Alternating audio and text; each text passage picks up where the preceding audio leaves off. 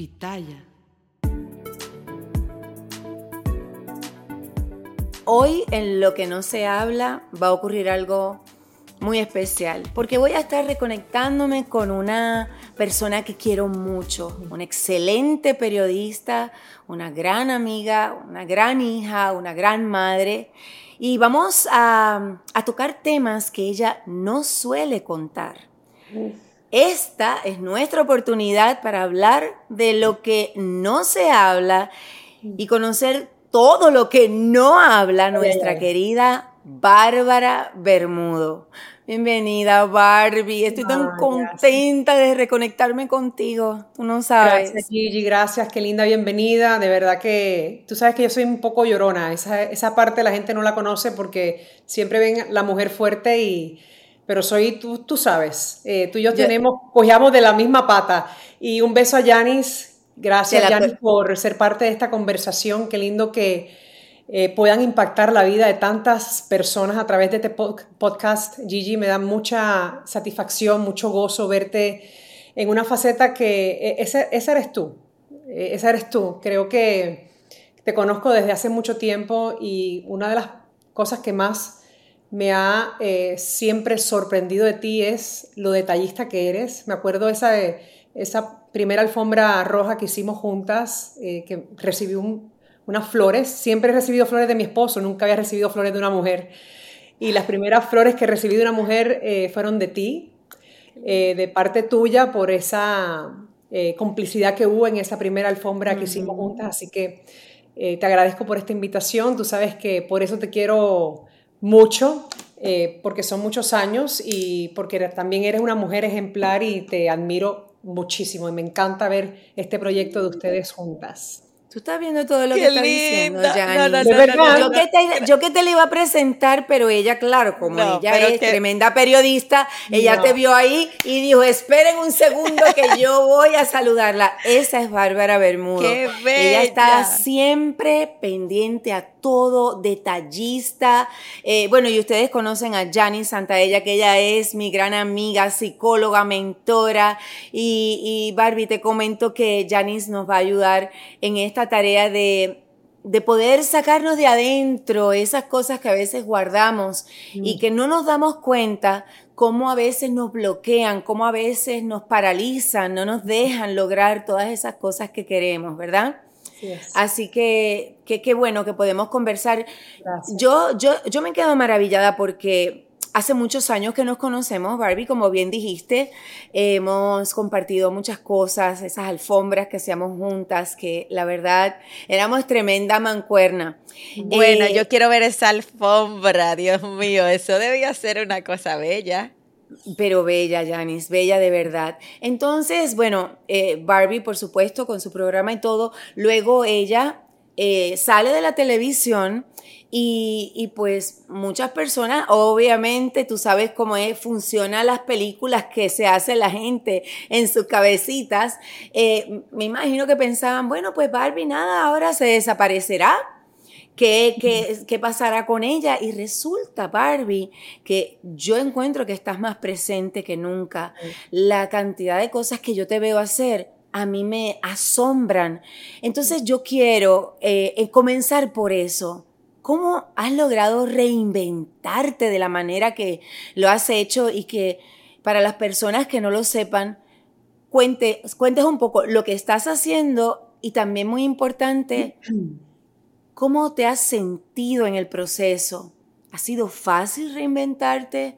¿Has tenido momentos de dolor, de momentos de miedo? Cuéntame. Siempre. Eh, gracias una vez más, Giseli y Yanis. Y bueno, un saludo también a todas las personas que se conectan en este podcast que va a ser de gran bendición. Eh, pues sí, definitivamente, Giseli y Yanis. Eh, uno, en mi caso, yo siempre tuve como libanesa que soy, me gustaron siempre los negocios, vengo de una familia de empresarios y siempre yo tenía mi plan B, C, D, yo sabía que la televisión no era para siempre eh, y veía que los cambios venían y uno siempre tiene que estar preparado. Que uno está preparado, no al 100%, pero de repente ya yo sabía eh, lo que venía. Entonces yo estaba un poco preparada, igual que mi familia, mi esposo, pero Dios siempre obra todo para bien y eso lo tenemos claro. Desde el primer momento eh, sí fue un golpe duro y claro, el podcast que ustedes están presentando es para hablar todo lo que no se habla. Si me pongo a hablar, eh, no es que voy a entrar en problemas, pero no creo que valga la pena. Eh, mucha gente sí se preguntó el por qué mi salida tan abrupta de Univisión. quizás lo cuente en un libro, quizás lo hagamos en otro podcast, porque tengo que tener mucho cuidado pero no fue como la gente eh, lo escuchó, ¿ok? Tengo mi versión, eh, pero esa parte yo la pude sanar. Yo pude sanar mi corazón de aquellas personas que me hicieron daño dentro de Univisión, que ya no están afortunadamente, lo voy a decir claro, ya que el podcast se presta para eso, pero me ayudaron a procesar las cosas de una manera diferente, ¿ok?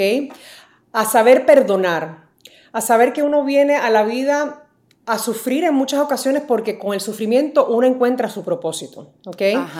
Y fue difícil, pero después me di cuenta de que Dios tenía mejores cosas para mí, ¿ok?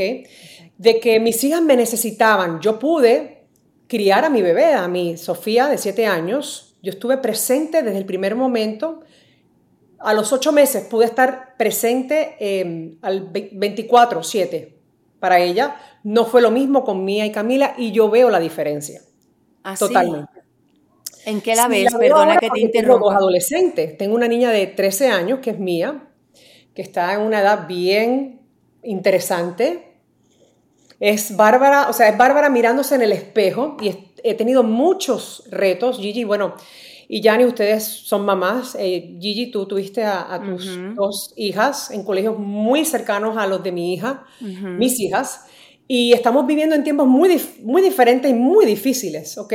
Por el, por el acceso que hay a la tecnología. Pero bueno, el tema es que sí me doy cuenta de que hubo eh, una gran diferencia en la crianza de mis dos hijas mayores, porque no estuve presente, porque estuve trabajando, y con mi hija chiquita.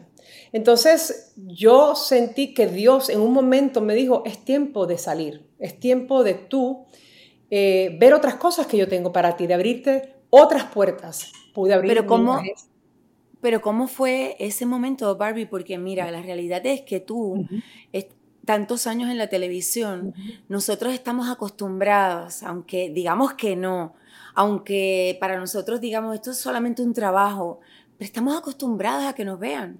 Esa parte que todos tenemos, nuestro ego nos acompaña siempre, ¿verdad, Janice? Así es. De cualquier manera, a ver, unos están más desarrollados que otros, vamos a ponerlo así, pero nosotros vivimos en una industria donde estamos acostumbrados a que nos vean, a que si no estás, no existes. Es lo que te, te voy a decir algo, Giselle. Si algo yo no he sufrido, y te lo digo de todo corazón, Janice también, es del síndrome de las, de las cámaras y de los micrófonos apagados. Nunca sufrí de eso, fíjate, porque yo sentí que yo había llegado al, al tope en esa posición en mis años de carrera. Ya yo no estaba contenta por el ambiente en el que yo estaba literalmente manejándome. Yo no estaba feliz. Era una lucha y era una guerra todos los días. Exacto. Em, teniendo que defender, y ahora lo puedo hablar con un poquito más de transparencia, eh, Univisión es mi casa, es la institución que a mí me dio, que me pagó para yo crecer profesionalmente, invirtió en mí. Yo lo veo como una inversión que hizo Univisión en mí como profesional. Entonces yo de Univisión en un pedestal porque fue la, mi primera casa profesional a la cual le debo demasiado porque mi crecimiento profesional fue en Univisión, rodeada de las mejores productoras y productores y ejecutivos, pero cuando los cambios vienen en diferentes compañías, pues obviamente la idiosincrasia cambia, la cultura cambia y a veces esos cambios chocan con la realidad de una persona, no de los demás. Chocó con mi realidad. Y yo sentí que era el momento de yo despegar y hacer cosas diferentes. ¿Por qué? Porque no estaba a gusto. Y cuando uno no está contento, eh, Gigi y, Janice, uno, uno tiene que sacudirse y salirse de su zona de confort. No, claro que no fue eh, fácil. Da miedo, da miedo. yo me peleé con todo el mundo. Yo, yo vi en todo el mundo alrededor de mí el, el, el, causante, el responsable. Y llegó un punto donde la gente me llamaba y yo bloqueaba a todo el mundo. Una, fue una decisión inmadura de mi parte, pero me, me tocaba porque tenía dolor. Claro. Porque, porque de repente sale en la prensa una, una historia que no es verdad del por qué yo salí de la televisión. Entonces, cuando uno no se puede defender, porque al final, ¿para qué entrar en, en, ese ambiente tóxico de quien dice una cosa y dice la otra, yo preferí callar y entender que era la voluntad de Dios y que Dios me tenía mejores cosas para, para, para mi familia y para mí y que esas puertas abiertas se iban pues eh, a presentar en mi vida de una manera diferente y así fue. Comencé a reinventarme, abrí algo que en primicia, porque te lo voy a decir, hace tres años yo, yo tengo un wellness y ahora estoy creciendo y va a, extenderse a otros estados, un wellness para lo que viene, o sea, lo que viene siendo el bienestar de, una persona para terapia física, eh, para recuperarse después de una operación. Yo tengo diferentes negocios que mi imagen no está implícita, pero son negocios donde yo he invertido, donde yo soy la dueña. Yo tengo ahora mismo un grupo de 10 empleados. Cuando yo me imaginé que iba a tener, no son empleados, son colaboradores, porque no los voy a llamar empleados, son mis colaboradores que me manejan mis, o sea, mis, tengo mis doctores, tengo mis terapeutas, eh, ahora estoy en, mi, en el desarrollo de, expansión de mi agencia de publicidad.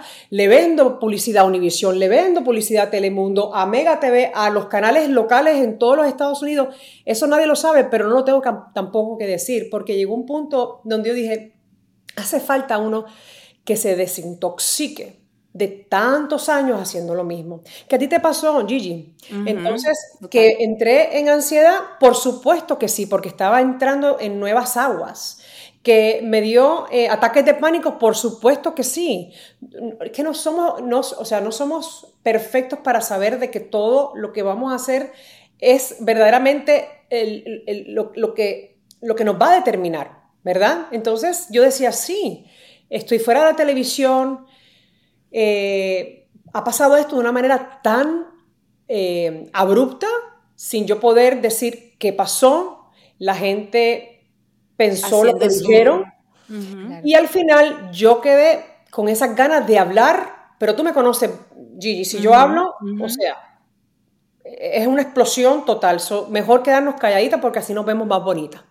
Pero lo que te puedo decir es que, y este es mi mensaje, a veces nos pasan cosas en la vida que no entendemos el por qué, pero sí, Dios te va a mostrar como mujer cristiana el, o sea, no por qué, sino para qué. El propósito va a estar ahí y lo vas a ver. Quizás no en ese momento que lo vas a ver, pero en el futuro, quizás no tan lejano, lo vas a ver y vas a decir, gracias Señor, yo le doy gracias a Dios todos los días cuando me levanto de primero estar viva, de tener a mis hijas conmigo saludables, tener un maravilloso esposo, tener a mis padres vivos, em, abrir mis propios negocios, lo que siempre quise hacer, que nunca se logró porque obviamente estábamos al 100% en nuestra carrera. Lo que te quiero decir es que al final sí duele y esto nos hace crecer.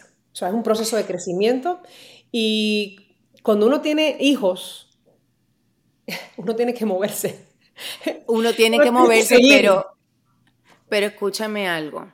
Janice, atenta, que yo sé que estás analizando. Y ella siempre tiene un arco con una flecha ahí que da en el clavo. Y esa presentación para Bárbara, dime.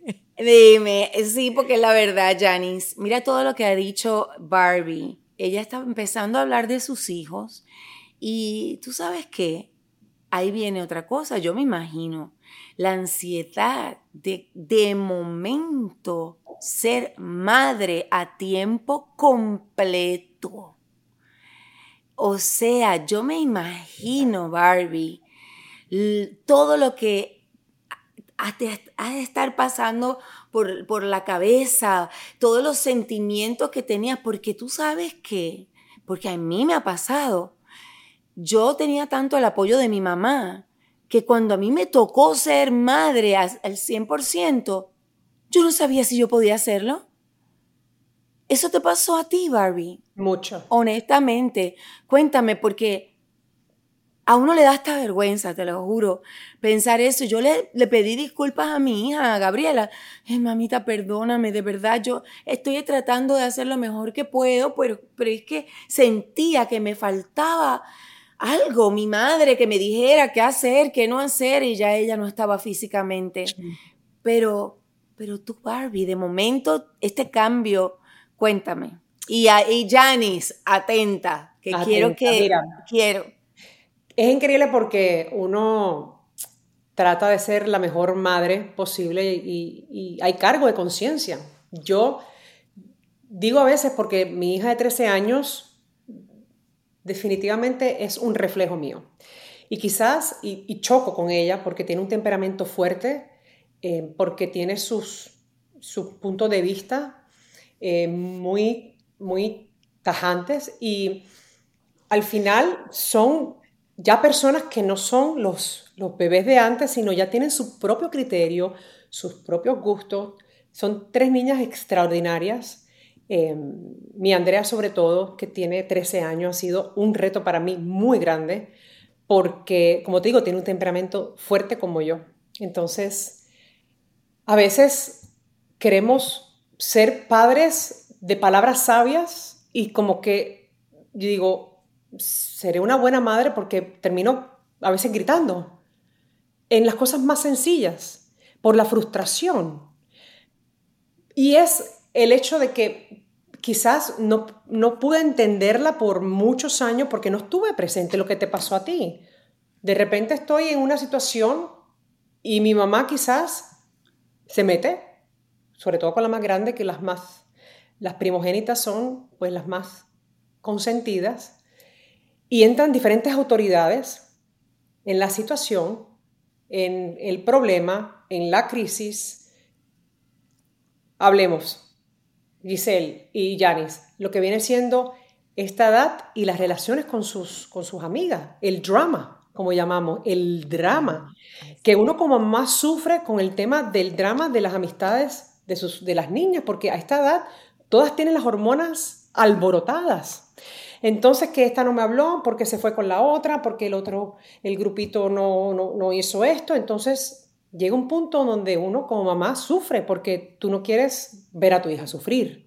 Claro. Entonces, tratas de, por todos los medios, darles los mejores consejos, pero los consejos que uno le puede dar a ellas, todavía ellas no lo entienden, porque no están en esa, en esa capacidad de entender lo que tú estás diciendo, que todo lo, lo que estás haciendo y lo, lo, que estás diciendo es por su bien.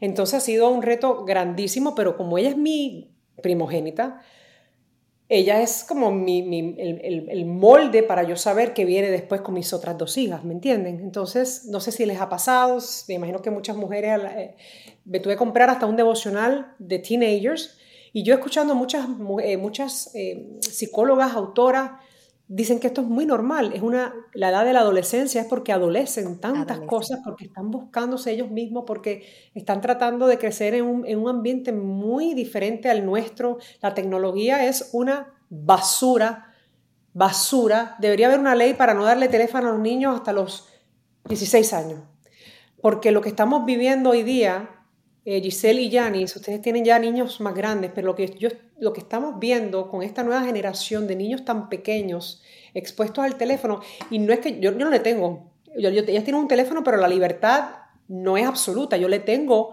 unas aplicaciones donde puedo mirar todo lo que están viendo, todo lo que están leyendo, cualquier video que, que, que, ven, cualquier persona que se, de repente se, se introduce en la conversación, pero son tiempos muy difíciles, entonces estamos nosotros los padres peleando con una generación muy diferente y con la tecnología, ese es nuestro peor enemigo. Pero mencionas mucho que, la nena se parece a ti, o sea, que te ves en ella. Sí. Y eso es una te asusta. Eso te asusta. ¿Qué es lo que has visto en ella que has, ella te ha ayudado a reconocer en ti? Em, su, a ver, ¿cómo te explico? Ella, su, su perseverancia, pero una perseverancia de esas que te sacan de quicio, ¿no? ¿Sí? Es, tiene un carácter fuerte, muy fuerte, y su punto de vista es el que es y hay que negociar. Entonces ahí me veía yo cuando eras joven, cuando estaba en, esa misma edad, me veía, o sea, me veo. Entonces es, he, tenido que buscar ayuda para ver cómo uno le habla hoy día a sus hijos. Exacto.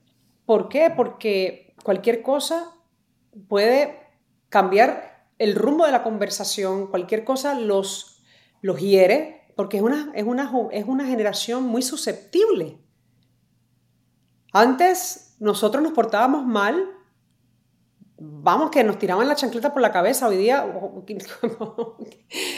¿Me entiendes lo que te digo? Entonces, es un reto, pero yo sé que es la edad. Entonces, yo estoy aprendiendo sobre la marcha porque tengo otras dos niñas que son muy diferentes. Las tres son diferentes y eso es lo más hermoso que, que, que puede hacer Dios, que nos hace diferente a todos. Pero es un, es un tema muy interesante y por eso te digo, le doy gracias a Dios que yo pueda tener ese tiempo para mis hijas.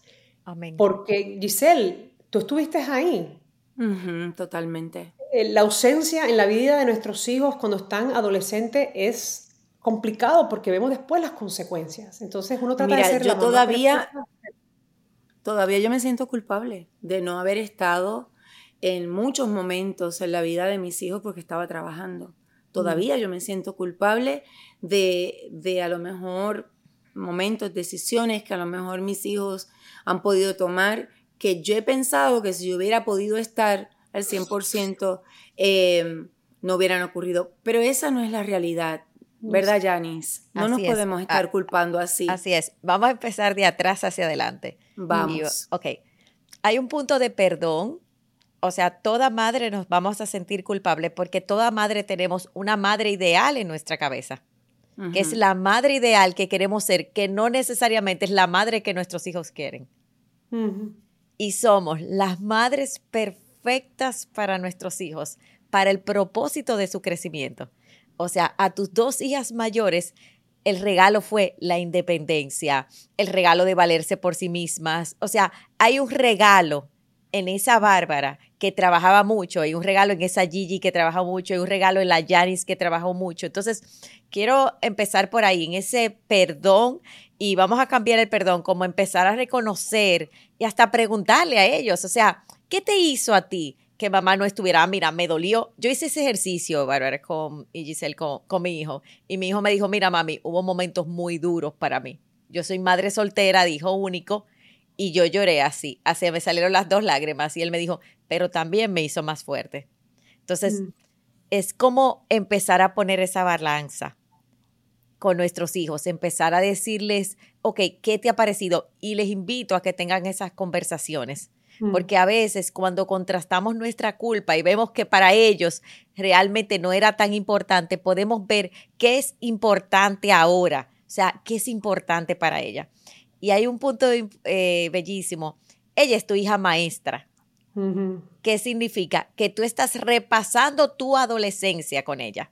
Entonces, el hijo maestro viene a repasar mi adolescencia, o sea, todo lo que te dolió, para que tú, independientemente lo trabajes y no proyectes en ella. Porque, ¿qué pasa con el hijo maestro? Que quisiéramos hacer lo que no hicieron con nosotros.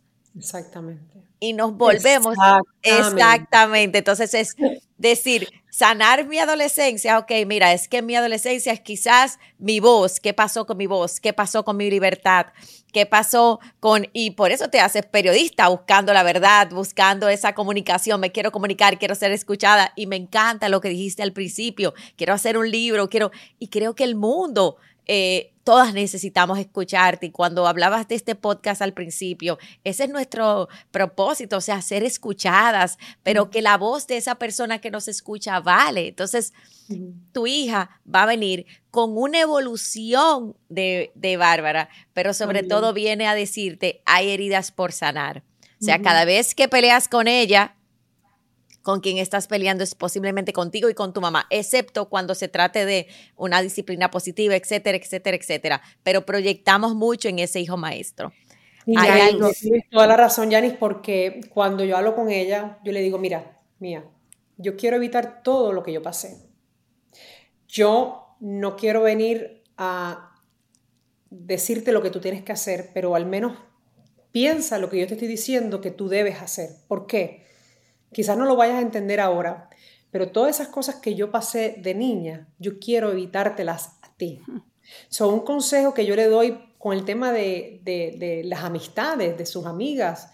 Si yo pudiera darle marcha atrás al tiempo y estar en el octavo grado como tú estás, yo hubiese sido amiga de todas las niñas las que pensábamos que eran las nerds, las que pensábamos que eran las menos cool, las que pensábamos que eran tal y más cual, para no poner eh, ningún tipo de, de sello en ningún grupo. Si yo pudiera darle marcha atrás al tiempo, me hubiera sentado en el almuerzo con esa niña que se sentaba sola. Porque a mí me pasó en un momento dado. Porque sabía que las personas que estaban a mi alrededor no eran las correctas ni la mejor influencia. Y le dije, yo te estoy evitando a ti mucho sufrimiento, porque yo no quiero que tú pases lo mismo que yo pasé. Yo pude hacer un cambio en el preciso momento antes de irme a la universidad. Y ojo, hoy día todas esas, todos esos grupos que yo brinqué, todas somos amigas ahora, pero no lo vemos en ese momento. Pero es una edad tan delicada y tan importante porque para ellas, aunque, y me imagino que muchas mamás se identifican, para ellas sus amiguitas, su grupito, su, o sea, sus amigas más cercanas, esa es su vida. Ir a estudiar, ¿qué más tienen ellas de responsabilidad? Ir a estudiar y estar en el colegio las ocho horas esa es su vida. Después vienen aquí y están, pues, por supuesto, en casa, donde vienen los consejos, que son quizás los que no quieren escuchar porque es la, somos latosos. Nos volvemos papás latosos. Pero yo le decía a ella, yo estuve ahí. Yo sé por lo que tú estás pasando. Y yo quiero evitarte lágrimas, yo quiero evitarte eh, complejos, yo quiero evitarte... Em, eh, porque es tímida también. Entonces, eso, esa, yo era muy tímida. Cuando yo terminé la televisión, mucha gente me decía, ¿cómo, ¿cómo tú terminaste en la televisión? Porque yo soy una persona tímida, aunque no lo crea. Se me hace difícil, tú sabes, Gigi, abrirme. Entonces, cuando yo me siento con ella, yo le digo, mía, yo quiero darte los mejores consejos que quizás mi mamá, por X y razón, no me los pudo dar. Y con los, no son cantazos, porque yo tuve una vida bendecida, mis papás trabajaron mucho y estuvieron siempre presentes, pero eran unos padres trabajadores. No es como los niños de hoy día que tienen un poco más de privilegio. Yo tenía que irme a trabajar con mi mamá después del colegio.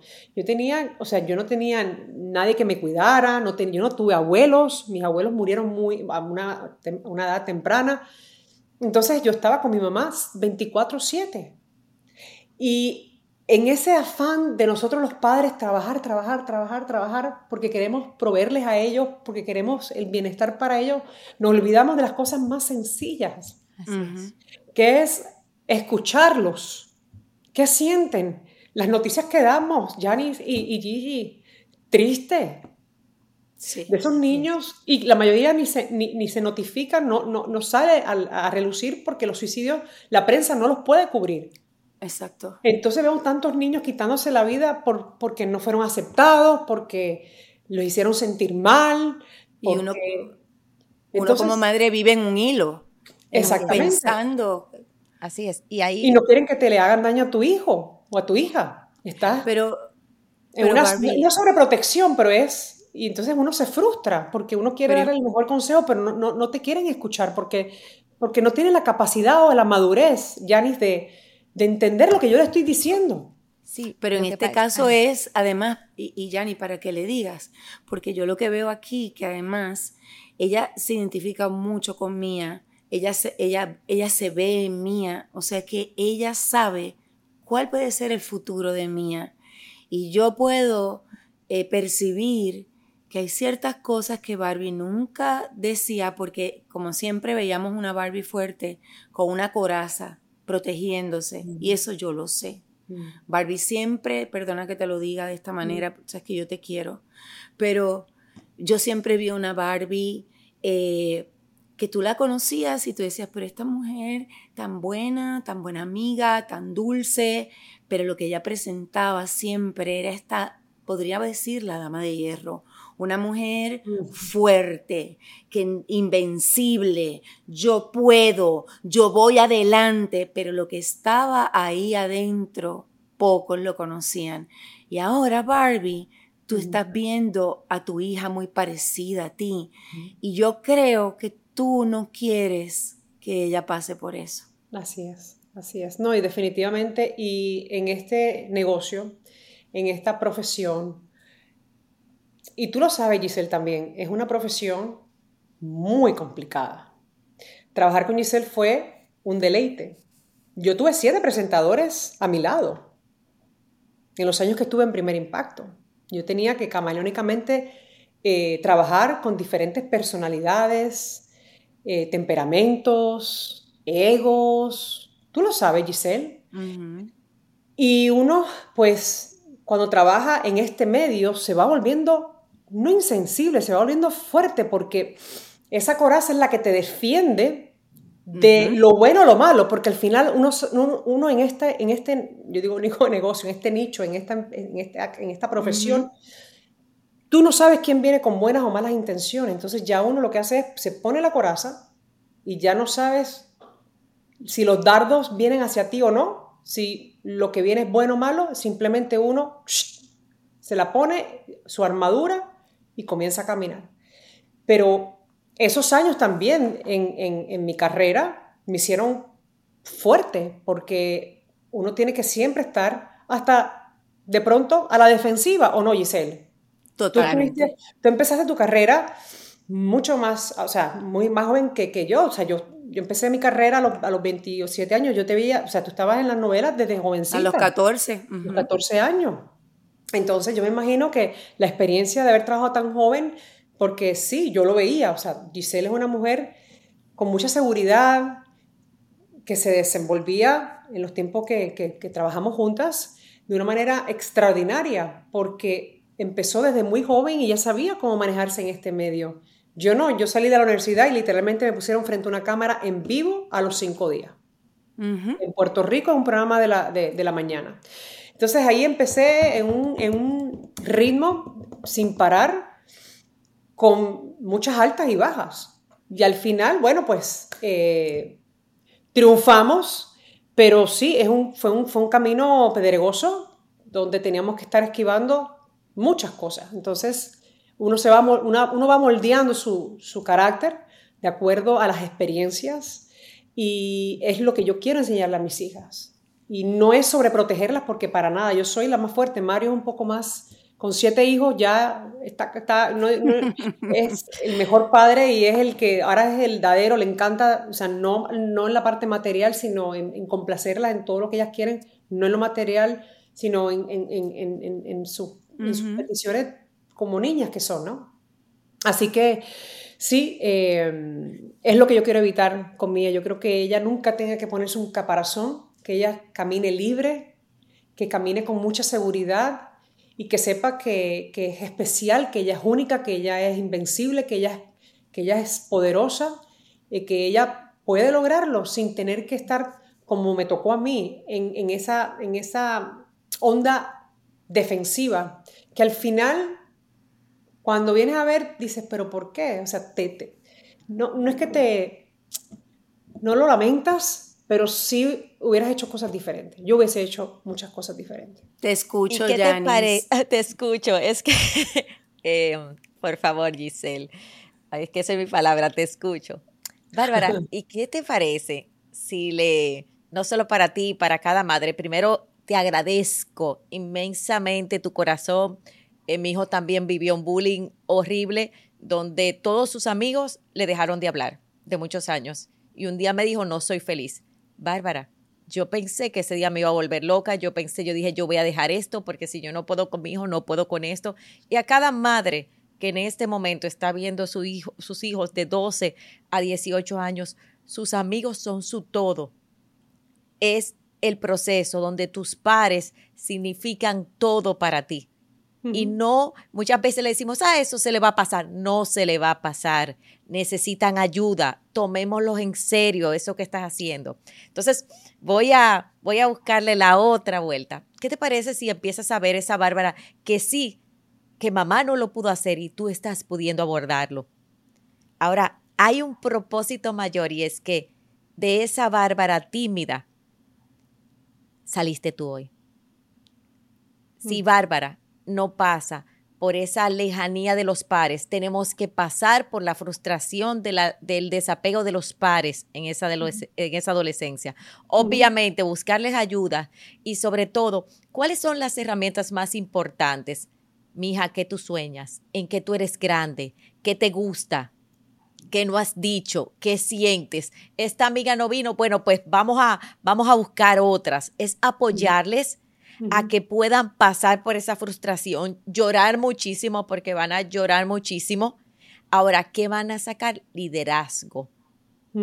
El mayor liderazgo, y yo estoy frente a dos mujeres que admiro muchísimo, ustedes dos son mujeres eh, muy grandes para mí, ese liderazgo viene de cuando nosotros caemos. Entonces, a tu hija es permitirle ese proceso, acompañarle, estoy aquí para ti, sé que duele porque a mí me dolió, y también, Bárbara, como empezar a amar esa Bárbara de la escuela que se quedó sola. Porque esa Bárbara fue la que luchó por su voz, esa Bárbara es la que está hoy aquí. Y dijiste algo al principio, y es, yo siempre quise negocios. La televisión era un paso. Tú siempre fuiste una alma de, de negocios, una alma emprendedora. Entonces ya tu alma tenía un camino recorrido y creo que qué bello que la vida nos da esas patadas. Y tu hija necesita esa, esa, esa bárbara, esa bárbara vulnerable. Porque el mecanismo de defensa, tú te defiendes, Giselle, yo, todos nos defendemos. Era lo único que podías hacer en ese momento. Era lo mejor que tenías para reaccionar. Pero tu hija en este momento, más que todo, es que tú sueñas, qué quieres, te voy a apoyar en esa autoestima de hacerla más grande. Acepta, ok, no te quieren, vamos a llorar, vamos a sufrir, pero, ya te vas a hacer más grande. Pero Janice, y el miedo que yo percibo en Barbie de que su hija no pase por las mismas cosas eh, que ella, porque ella se ve tan, la ve tan igual a ella, que es como, yo siento como si ella tuviera pánico de que ella viviera unas cosas y que ella quisiera como, como mover todo para que ella no lo, eh, no lo tenga que vivir. Es muy normal. Lo que pasa es que aquí, Bárbara, con mucho amor lo que te voy a decir, necesitas dos caminos. Necesitas permitir que ella sufra su frustración y llorar al lado de ella. Porque si no permitimos la frustración, vamos a quitarle la capacidad de crecer porque muchas veces te quiero proteger tanto de que no te suceda, te quiero cuidar tanto que a veces complacemos en lo material, complacemos en lo emocional, le buscamos una amiga, empezamos nosotras a ser esa amiga sin ser la amiga porque somos madres. Entonces es permitir esa frustración y del otro lado, el camino de la oscuridad es sanar con la bárbara adolescente. Para mí ese es el gran mensaje, porque esa Bárbara, tú eres una mujer con voz y tu voz te la regaló esa chica tímida. Y yo quiero que tú abraces a esa chica tímida y le digas, wow, en quién nos hemos convertido. Inclusive que pienses, tú dices, tú dijiste en un momento en la universidad, si tú piensas, ¿cuál fue el momento que tú haces ese switch, que tú dices, mira, me convertí en eso? ¿En qué momento haces eso?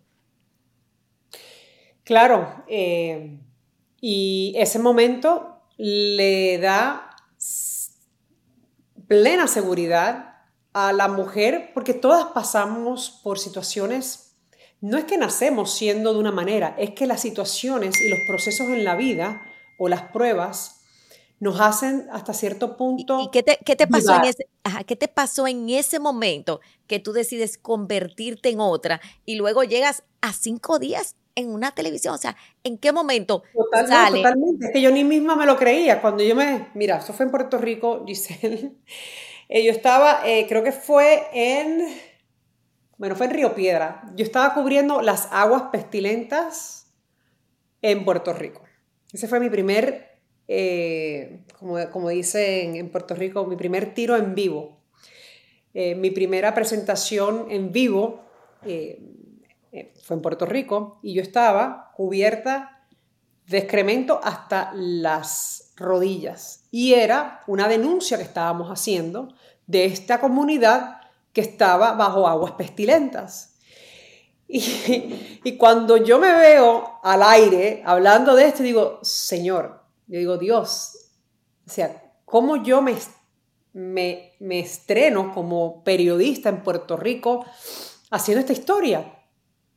Lo que te quiero decir es que al final sí hay un switch porque la parte de la, o sea, la Bárbara niña, la que pasó por eh, high school, la que pasó por la universidad, ya había madurado. Porque es que tenemos que madurar en un punto porque las experiencias nos permiten eso.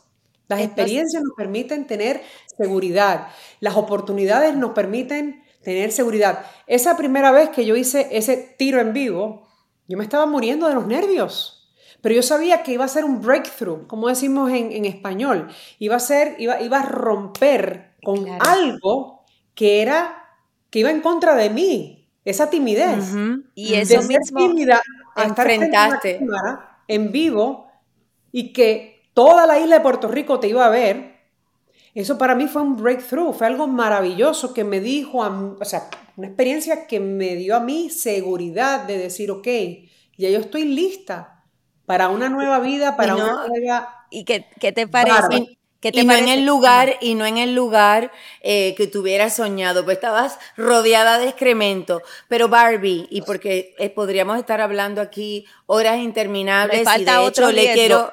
me falta otro ¿cuál riesgo. Es el, ¿Cuál es el otro riesgo? Porque me quiero ir a un riesgo bien eh, importante. Exacto. ¿Qué pasa con un hijo maestro cuando tenemos otros hijos? Que opacamos los otros hijos. Porque estamos tan enfocados en nuestros hijos maestros en ese hijo que nos reta, en ese hijo que no necesariamente, primero estamos siendo retados y probados y nuestra insuficiencia y todo. Y quiero decirte que con la misma capacidad que lo, pusiste, lo pudiste hacer, tu hija la tiene. Entonces es poder equilibrar esa guerra, lucha, poder, ese, porque es como un espejo de sanación de sánate, sánate mamá, sánate mamá, para poder ser entonces esa madre y traer los otros dos milagros de crecimiento. Podemos seguir, Giselle. Totalmente, no. y, Para, para ya terminar ese, ese punto, mis otras hijas eh, son muy diferentes, como dije, todas tienen sus, sus virtudes, porque mía tiene tantas virtudes, una niña con todas las calificaciones A, es deportista, hace track and field, eh, o sea, tiene tantas virtudes que es lo que yo le celebro y en eso me concentro. Amén, amén. Y mis otras hijas ven este proceso que estamos viviendo, que yo sé que es muy normal en la edad, pero que para nosotras las madres es complicado. Es un proceso normal, porque me lo han dicho muchas veces. oye, muy normal. pasa. Las, las, hormonas están alborotadas y tenemos que dejar que ellas pasen esa etapa y luego ya vienen otras, ¿no? Eh, claro, pero nosotras... ha sido edificante para mis otras hijas porque, porque es su hermana modelo y porque es la mayor y porque dentro de todo lo que está pasando, que no es nada grave, todo lo contrario, es que es mi primera hija y es mi primera experiencia con situaciones que vienen y traen la adolescencia, pues es simplemente saber trabajarlas y luego saber cómo aplicarlas con mis otras dos hijas, ¿no? Porque lo que pasa es que ahora ellas son las protagonistas de esas historias de terror, pero nosotras fuimos protagonistas de nuestras propias historias de terror, que el, al terror, es lo que yo quiero decir, y, eh, equivale a ese, a ese proceso de la adolescencia.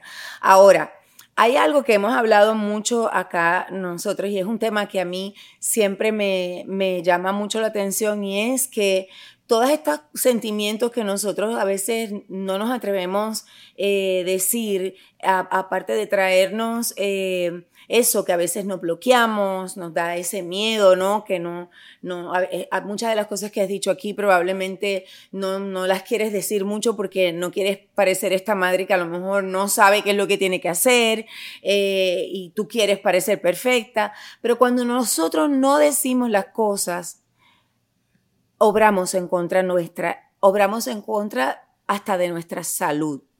Yo lo he visto, lo he vivido en carne propia, mi artritis reumatoidea eh, y otras cosas que me llevaron a mí a tomar una decisión importante, que súper importante además en este medio donde, donde la imagen es como crítica. Yo tomé una decisión que cambió mi, mi imagen, pero me dio una gran felicidad y sobre todo lo más importante, me devolvió mi salud. Mm. Y tú, Barbie, yo sé que, o sea, quizás no voy a decir que es por eso, pero son tantas las cosas que te han tocado vivir que yo creo que tu salud te ha tocado la puerta diciendo, oye Barbie, hello, no te olvides de mí. Sí, fíjate, interesante que menciones eso, Giselle, porque hay muchas mujeres que están en esa búsqueda de saber qué pasa con su cuerpo sin encontrar la causa de sus síntomas. Hay muchas mujeres frustradas con síntomas sin saber qué les pasa. Y a mí me empezó a pasar eso. Y en un momento dije, ¿será porque mi ritmo de trabajo fue tan constante que no se detuvo? Porque yo me gradué de la universidad y yo vine a parar el ritmo. Estoy hablando, o sea, mi ritmo de trabajo era muy diferente al ritmo de la televisión, donde estás eh, siempre pues, en, o sea, los nervios hay que controlarlos, porque un programa en vivo todos los días, cualquier cosa puede pasar, tienes que estar preparada para cualquier cosa y tu sistema nervioso se va afectando. No nos damos cuenta en el proceso, pero yo sentí que después de salir de Univisión, mi salud se empezó a deteriorar un poco y me empezó a dar un poco de ansiedad. ¿Por qué? Porque cuando hay cambios en nuestra vida, lo primero que pensamos es, ¿y qué va a pasar con mis hijos? Y si esto me pasa, eh, ¿qué va a pasar con mis hijos? La prioridad viene a convertirse nuestros hijos. la prioridad mía son mis hijas, mi familia, mi esposo, mis padres. ¿Y qué pasa? Que yo llevé un ritmo tan acelerado y sin parar por 21 años que cuando yo paro, ¡boom!, el cuerpo colapsa. Y yo no sé qué me está pasando y yo no sé eh, qué me está diciendo el cuerpo, pero sí me está hablando. Y yo digo, pero ¿qué me estás diciendo? Y me empiezo a chequear y me empiezo a, a, a citar con médicos y no hay, no hay causa. Entonces viene el tema de que llegamos a una cierta edad donde no es que vienen los achaques, pero el cuerpo nos viene a hablar por muchas razones. Y este mensaje es para todas las mujeres porque es algo que yo he aprendido. Que nuestro cuerpo no, es un, no va a ser siempre un cuerpo glorioso y que tenemos que cuidarlo. Y que cuando nos habla tenemos que escucharlo. ¿Por qué? Porque si nosotros descuidamos lo que el cuerpo nos está diciendo, vamos a tener graves consecuencias. Yo no voy a hablar mucho del tema, yo creo que eso después eh, en otro podcast lo vamos a hablar, mi Gigi. Esto ha sido de gran bendición como muchas otras mujeres que se han dado la tarea de entender qué le pasa al cuerpo de la mujer después de una cierta edad. Entonces, para mí fue un descubrimiento muy interesante porque después de tantos exámenes, tantos doctores, neurólogos, rematólogos, eh, el primario, eh, el ginecólogo, las hormonas, son muchas cosas y te puedes confundir. Lo que la mujer tiene que entender es que no está sola primero, que hay una comunidad de mujeres que está también pasando por lo mismo, ¿ok?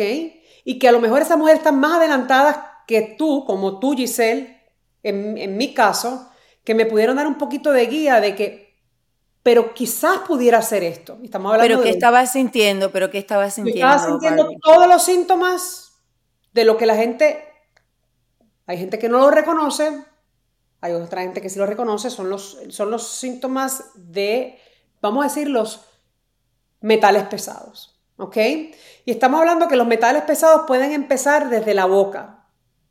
¿Ok? Los tratamientos vocales que nos hacemos, las amalgamas, las coronas, todo lo que viene siendo metales pesados en nuestro cuerpo, impactan nuestra salud, definitivamente. Porque yo como periodista, si algo he investigado con buenos doctores, con, los funcionales, con los, con los, convencionales, es que los metales pesados generan problemas de salud, problemas de autoinmunidad, porque está comprobado. Entonces hay un gremio que no lo quiere reconocer porque obviamente hay mucho dinero. Yo he decidido tomar una decisión muy drástica, después la voy a compartir, mi querida Giselle, pero creo que cuando las mujeres sentimos algo es porque algo nos está pasando y tenemos que buscar una causa. Y te puedo decir que mi vida en un momento dado eh, colapsó por el tema de mi salud por los ataques ¿Pero qué, de ¿qué, ¿Qué, te pasó en ese momento, Bárbara? Ansiedad. Yo nunca he sufrido ansiedad.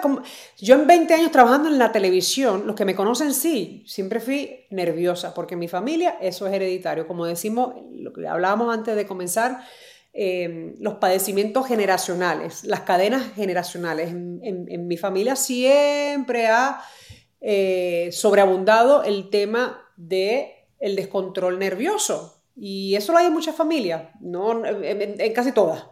Aquí levantemos, la, levantemos la mano los que nos sentimos identificados.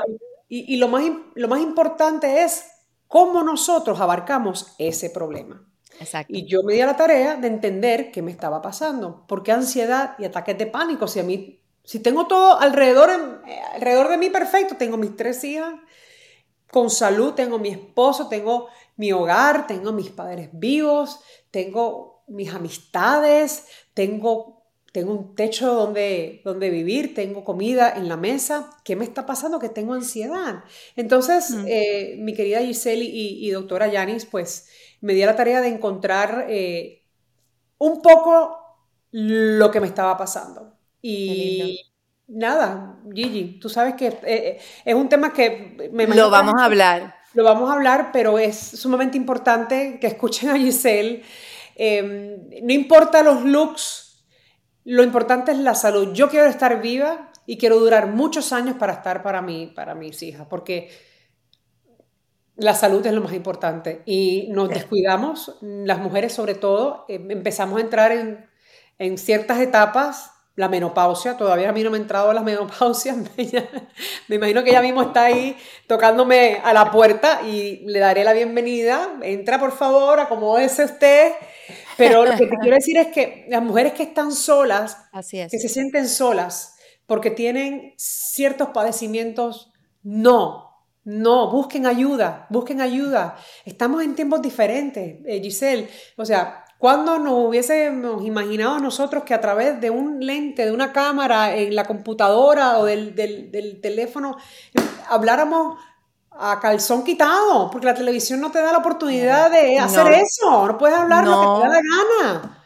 Entonces ya, yo me cansé de esa, para decir, uno se cansa porque si hay personas que nos, que nos, a ver, no quiero decir que nos siguen, sino que nos respetan, que nos admiran, que han sido parte de nuestra comunidad, eh, como a Yanis, que hay tantas personas que, se, eh, que, la, que la buscan para escuchar sus consejos, a ti Giselle, que tú eres una, una de las mujeres más, eh, ¿cómo te digo?, que, que más transparencia eh, transmite por el lente de la cámara, sencillez, o sea, o sea, en un ambiente como el de nosotros, que puede haber tanta envidia, jamás, yo estando al lado de Giselle, jamás, yo, yo me ella se ponía su traje, yo me ponía el mío y nos poníamos al frente de esa cámara y hacíamos un programa espectacular, nos dábamos un beso, un abrazo y ya, ahí no había competencia ni mírate, no. Estamos en un tiempo diferente. Tenemos que romper con todos esos paradigmas, ¿no? Tenemos que ser felices, buscar nuestra felicidad, eh, ¿qué nos hace sentirnos mejor, nuestra salud es lo más importante y sobre todo cuando tenemos hijos. Las tetas para afuera ya no son las, las, que, las, que te, o las que te están interrumpiendo la, la, eh, la salud. En mi caso, es lo que yo puedo entender también de acuerdo a lo que he, he podido escuchar, leer, doctores, etc. Tenemos que simplificarnos, tenemos que buscar ayuda, ser más felices, ayudar a nuestros hijos a que puedan enfrentar ese mundo tan espantoso que la tecnología les está presentando todos los días, que no es real, que no es real, porque la televisión, con todo luces y cámara y acción, a veces no es real, y tú lo sabes. Yo lo sé y te daría un abrazo ahora mismo. Ay, qué linda, Bárbara. ¿Sabes qué, Barbie? Yo te entiendo tanto, tanto, tanto. Eh, cuando hablas de la ansiedad, cuando hablas de los ataques de pánico, yo los pasé, yo nunca lo había vivido antes. ¿Sabes qué?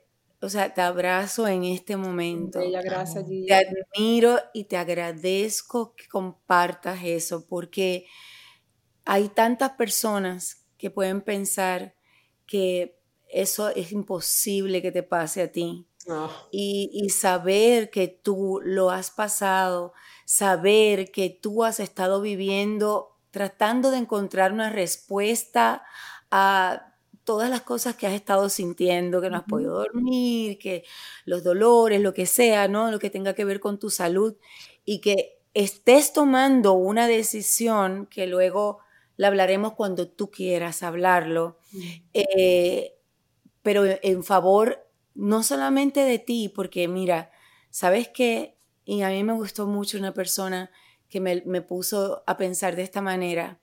Me dijo, eh, no lo hagas por ti, por tu salud, por ti misma. Piensa que tú te preocupas tanto por tus hijos o por tus padres. Cada minuto que tú descuidas de tu salud es un minuto que le quitas de posibilidad a tus hijos de estar contigo. Así es, así es. Fíjate que, a ver, ¿cómo te explico? Siempre digo lo mismo, a ver cómo te explico.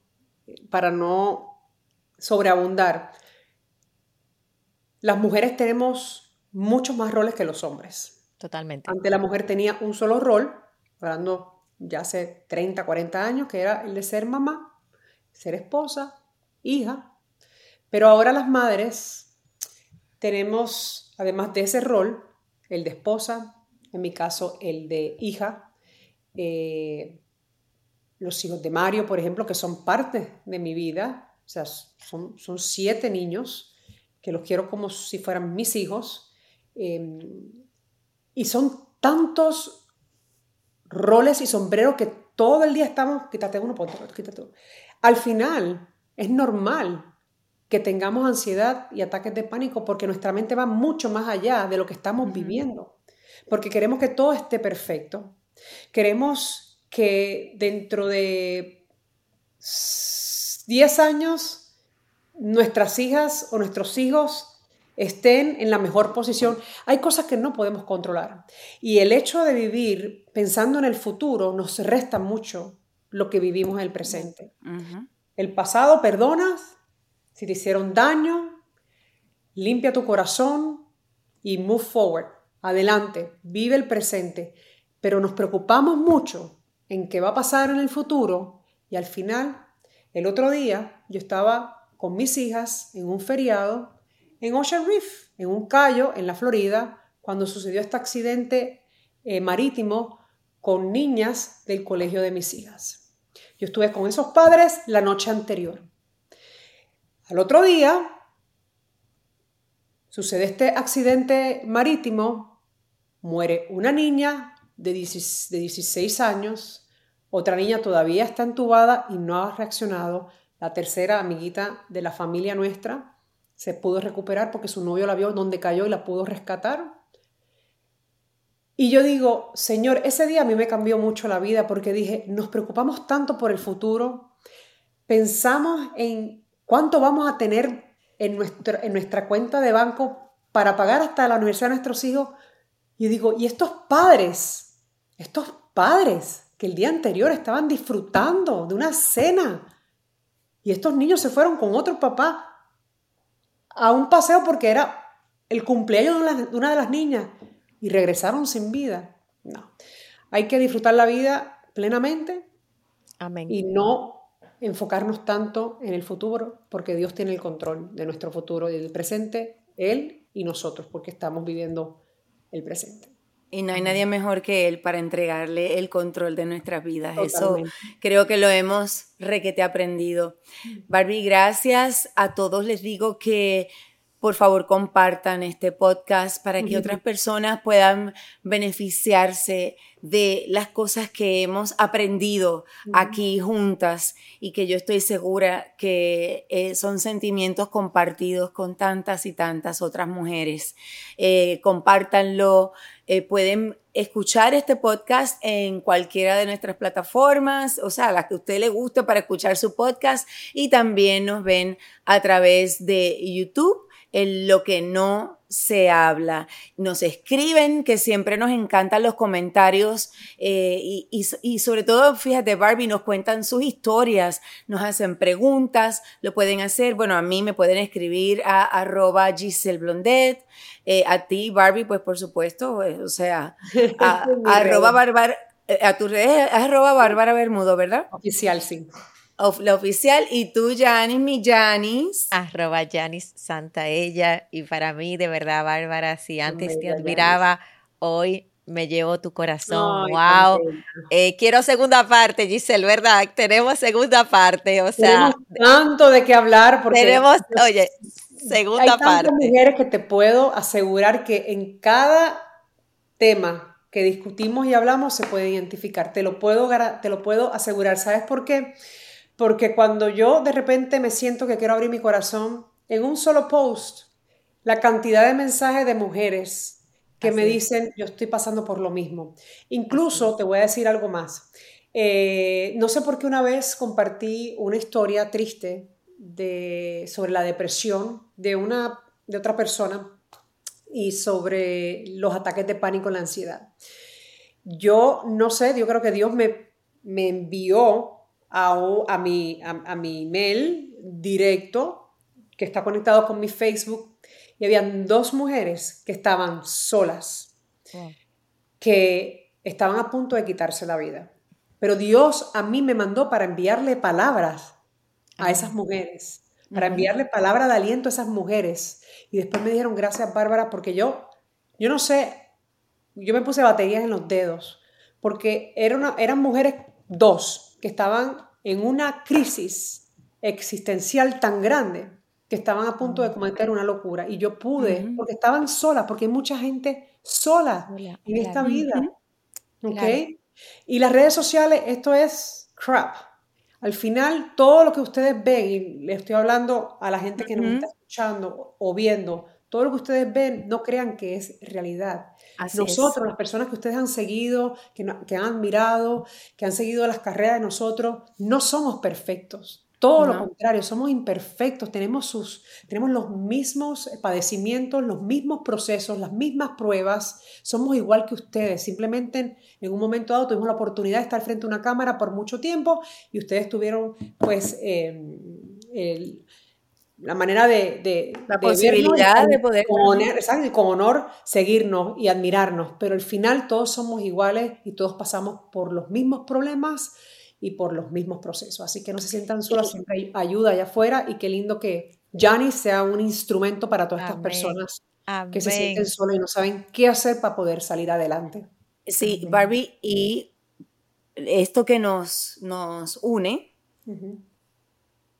en un futuro cercano, quiero que lo conversemos porque creo que va a ser súper importante para poder eh, ayudar aún más a todas esas mujeres que todavía no entienden mm. qué les pasa, tienen miedo.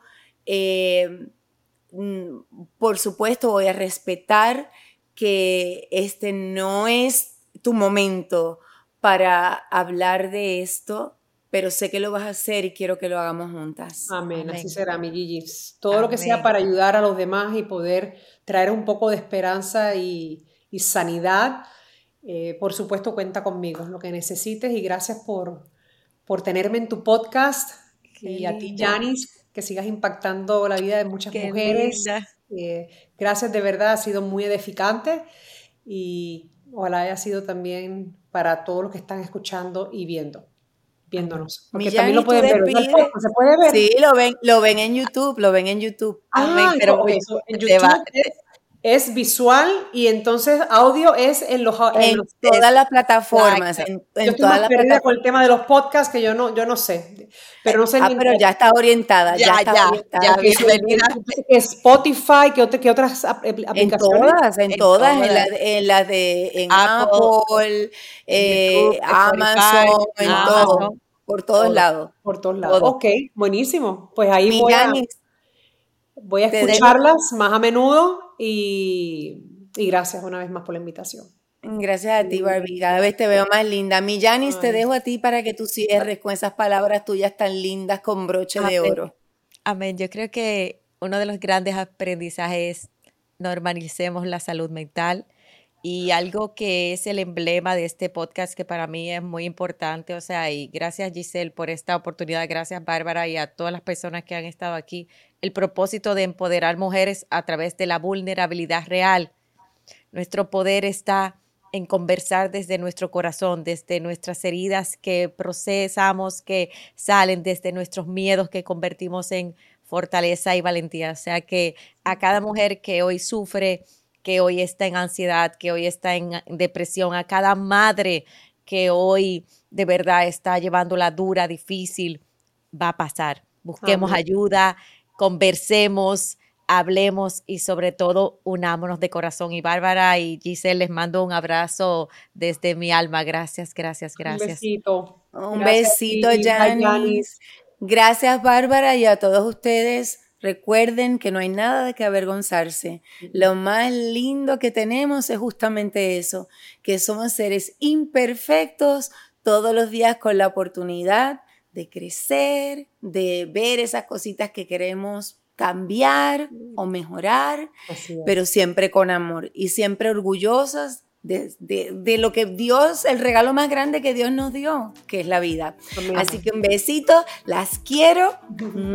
Hasta la próxima. Bye.